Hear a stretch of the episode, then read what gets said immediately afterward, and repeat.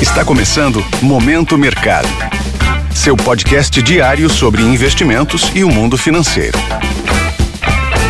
Muito bom dia para você ligado no Momento Mercado. Eu sou o Wendel Souza e bora para mais um episódio desse podcast que te informa e te atualiza sobre o mercado financeiro. Hoje vou falar sobre o fechamento do dia 10 de outubro, segunda-feira cenário internacional. No exterior, o dia foi marcado por um pregão atípico nos Estados Unidos devido ao feriado do Dia de Colombo, que deixou o mercado de títulos públicos americanos fechado e reduziu a liquidez. Em relação às bolsas, a desvalorização de ações do setor de energia e as tensões geopolíticas no radar com os conflitos entre Rússia e Ucrânia fizeram os índices acionários em Nova York terminarem em baixa, desfavorecendo posições que acreditam na alta desses índices. No câmbio, o índice DXY, que mede a variação do dólar frente a uma cesta de moedas fortes, avançou diante da expectativa de que o Fed seja mais agressivo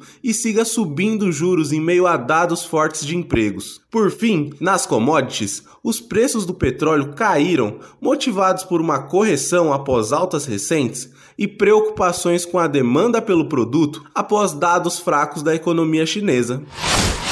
Cenário nacional. Por aqui, o dólar caiu ante o real diante da fraqueza da moeda norte-americana frente a moedas de países emergentes. Nesse contexto, as alocações acreditando no avanço do dólar foram desfavorecidas. No mercado de juros futuros, diante da ausência da referência americana com o mercado de títulos públicos fechado por lá em função do feriado, as taxas terminaram em baixa, ancoradas na queda do dólar e nas projeções baixistas para o resultado da inflação de setembro. Desta maneira, as apostas nas quedas dos juros futuros apresentaram resultados positivos. Em relação à bolsa, o Ibovespa seguiu seus pares no mercado internacional e encerrou com perdas, influenciado pela cautela que predominou no exterior. No lado negativo, as principais baixas ficaram com Cosan, Rumo e Natura. No lado positivo, destaque para SLC Agrícola, São Martinho e BRF. Assim, as posições compradas no índice variaram negativamente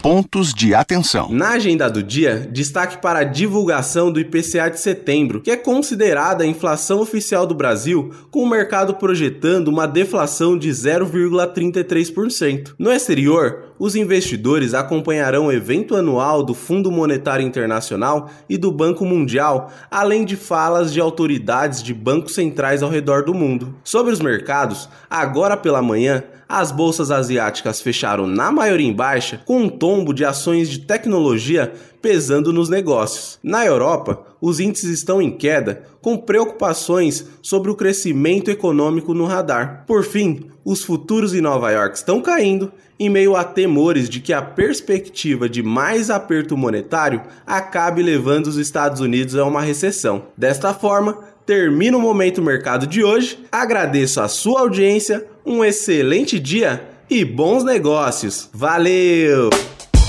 Esse foi o Momento Mercado com o Bradesco. Sua fonte diária de novidades sobre cenário e investimentos.